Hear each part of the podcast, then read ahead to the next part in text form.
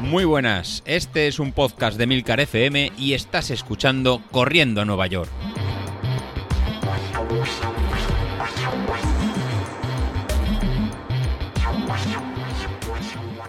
Muy buenas. Bueno, pues por aquí andamos. La verdad que con pocas ganas de correr, todo se ha dicho, pero bueno, todavía seguimos en la racha de pocas ganitas de correr, aunque la semana pasada es cierto que retomamos un poquito el, el correr, pero bueno, se han ido otra vez las ganas y, estoy un poco más parado.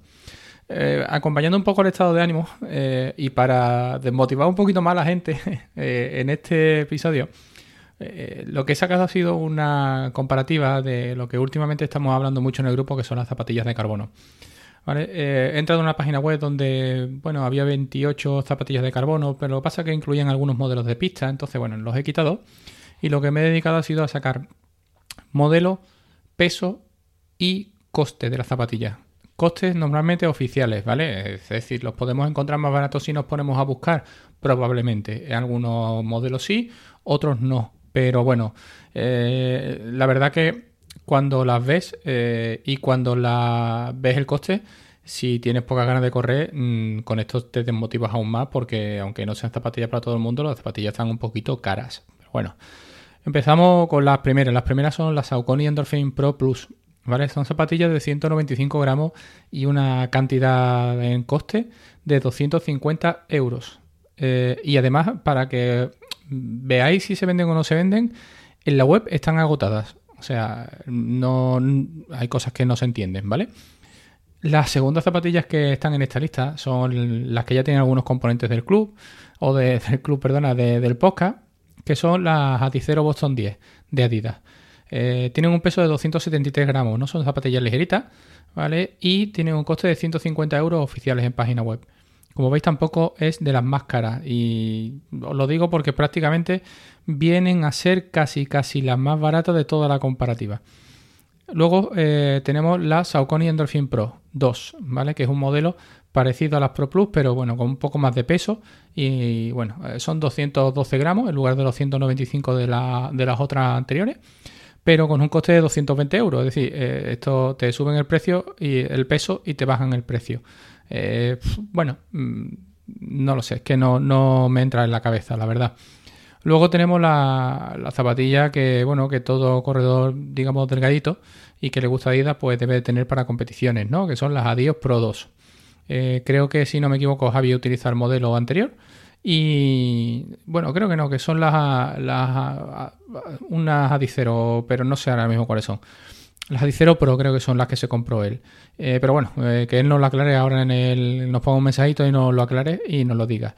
Estas Adios Pro 2 tienen un peso de 215 gramos y 220 euros.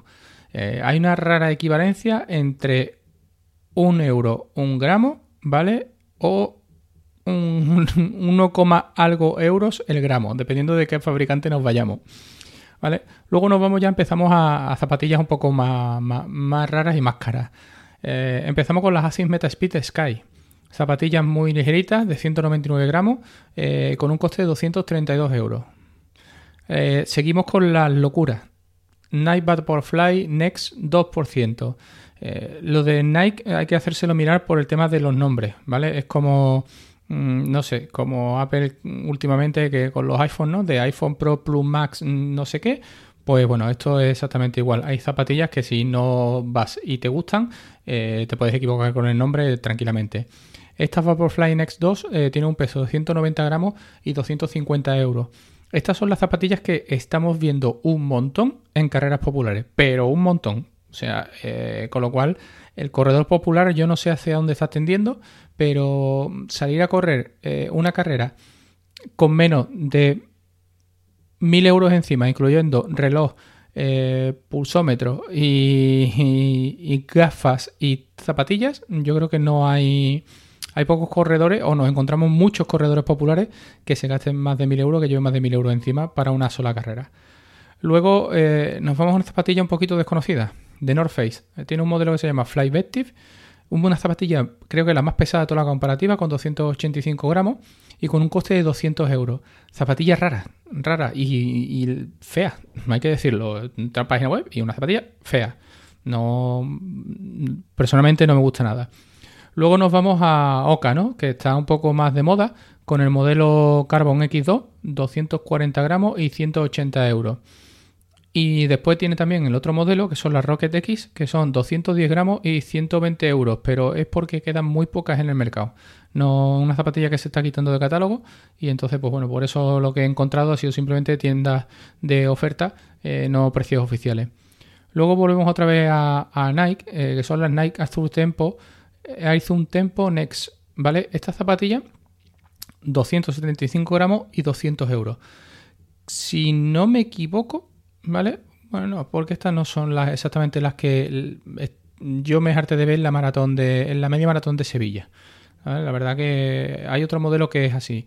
Eh, después están las Asymmetra Racer, ¿vale? Estas zapatillas son súper ligeras, yo las he tenido en la mano. Y bueno, son zapatillas que pesan 190 gramos y 200 euros. Como veis, la equivalencia gramo-euro está ahí, ahí. ¿vale? Luego, zapatillas de diseño raro, ¿vale? Las zapatillas eh, on running, que son estas zapatillas que la suela, si os fijáis, eh, son suelas estilo como cuando Mizuno empezó con sus zapatillas esta un poco psicodélica que metía eh, unos perfiles de goma que eran huecos, ¿vale? Pues así. Y estas zapatillas 225 gramos, 200 euros. Luego tenemos eh, la Saucony Endorphin Pro y como veis aquí hay Pro, Pro 2 y Pro Plus, con lo cual eh, Saucony tampoco en el naming tampoco anda muy acertado. Eh, son zapatillas que ya queda un resto, ¿vale? Porque ya hay modelos, dos modelos por encima y bueno, 213 gramos y en lo que he encontrado en la web a un precio de 154 euros. Algo, bueno, pues bien, si zapatillas baratitas, si, si las encuentras de tu número. Volvemos a Nike con otro nombre un poco así. Eh, Nike Air Zoom Alpha Fly Next tanto por ciento. 210 gramos, 300 euros, ¿vale? Estas son las zapatillas tope de gama, que son las que en teoría usa Kipchoge, ¿vale? Habría que verlas. Si son las mismas que vende Nike o llevan algo más especial por ser su, digamos, su atleta estrella.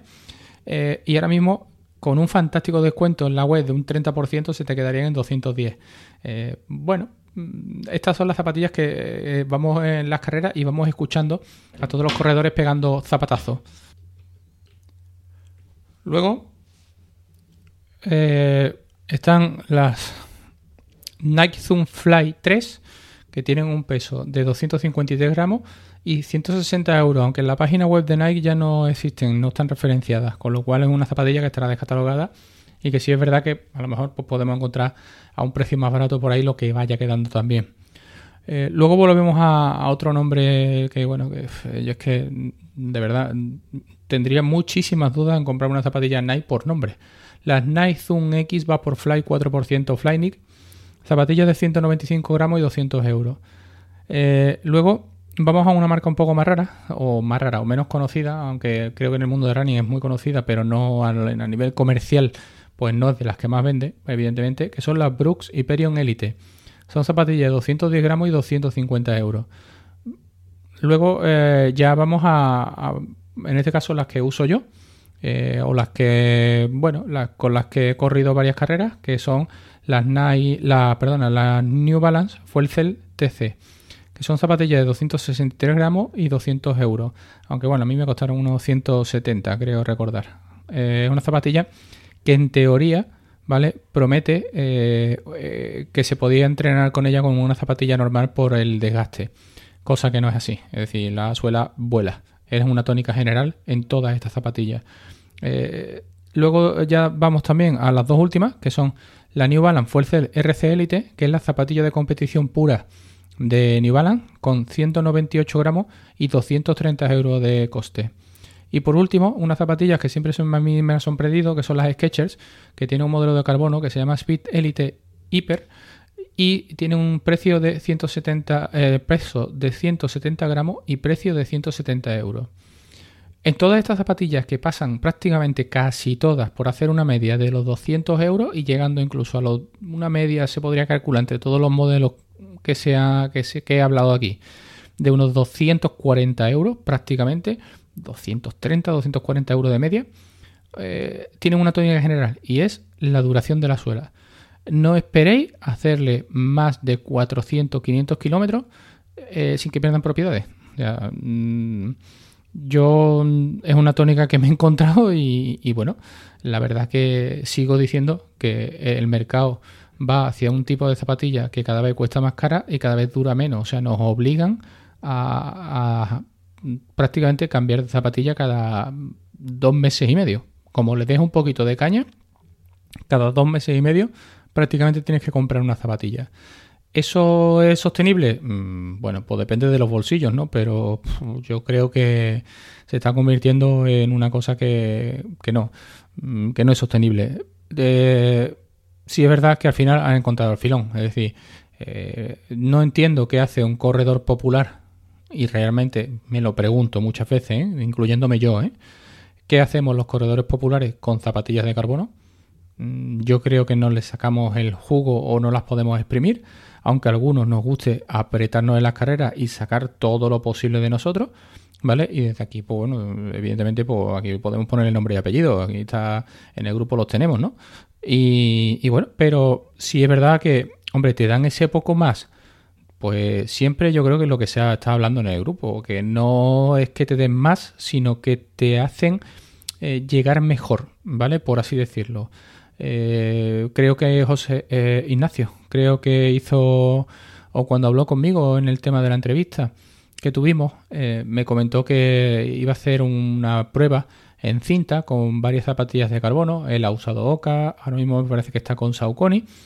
Y la verdad que, bueno, él confirma eso que estamos hablando, que no es simplemente que te den más, sino que mm, prácticamente desarrollas eh, con la misma potencia, eh, llega mucho más fresco al final. Incluso manteniendo, si pones los ritmos, eh, los mismos ritmos, estás corriendo por debajo de, la potencia que te puede dar otra zapatilla normal. Con lo cual, esa, diferencia de a lo mejor de 4, 5, 8 vatios, al final se nota. Se nota bastante, sobre todo por el desgaste. Y después, como son zapatillas muy blandas, la verdad que mm, tienen dos tónicas muy generales. Uno es la inestabilidad que no son zapatillas firmes. Eh, no pongáis zapatillas de estas en una carrera que sea revirada. Es decir, yo, por ejemplo, eh, lo que hablaba en el podcast anterior, ¿no? En el tema de las millas. Eh, una milla mm, es media milla hacia un lado, curva de 180 grados y media milla hacia otro. En esa curva de 180 grados que se coge a toda hostia con una zapatilla de carbono, lo puedes flipar. Os lo digo así de claro. O sea, se pueden ir los tobillos, pero con una facilidad tremenda. Métele rectas y vas a volar. Eh, pero en cuanto llegue a la zona de curva, lo vas a pasar mal. Por muy bien que pises, lo vas a pasar mal. Porque es una zapatilla que normalmente eh, suele ser muy inestable. Incluso yo he hablado con mi entrenador de aquí de, Sevilla y del club. Y bueno, él está usando ahora mismo una Saucony Endorphin.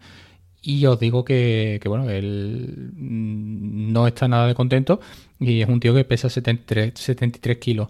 No es un tío ligerito, ligerito, pero tampoco es un tío muy pesado como puedo ser yo.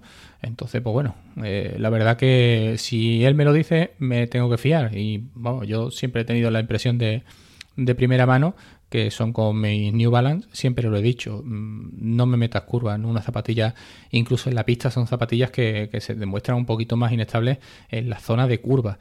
Pero bueno, mm, luego coges una recta y coges ritmo y son súper agradables de llevar. ¿Por qué? Porque, oye, porque es lo que quieren. Mm, entonces, pues bueno, eh, zapatilla que va destinada a un mercado muy concreto, a una circunstancia muy concreta, pero si os digo la verdad, se nos está yendo la cabeza a todos los corredores. Entonces, pues bueno, cada uno evidentemente conoce su bolsillo y que haga lo que quiera. Nos vemos la semana que viene. Gracias.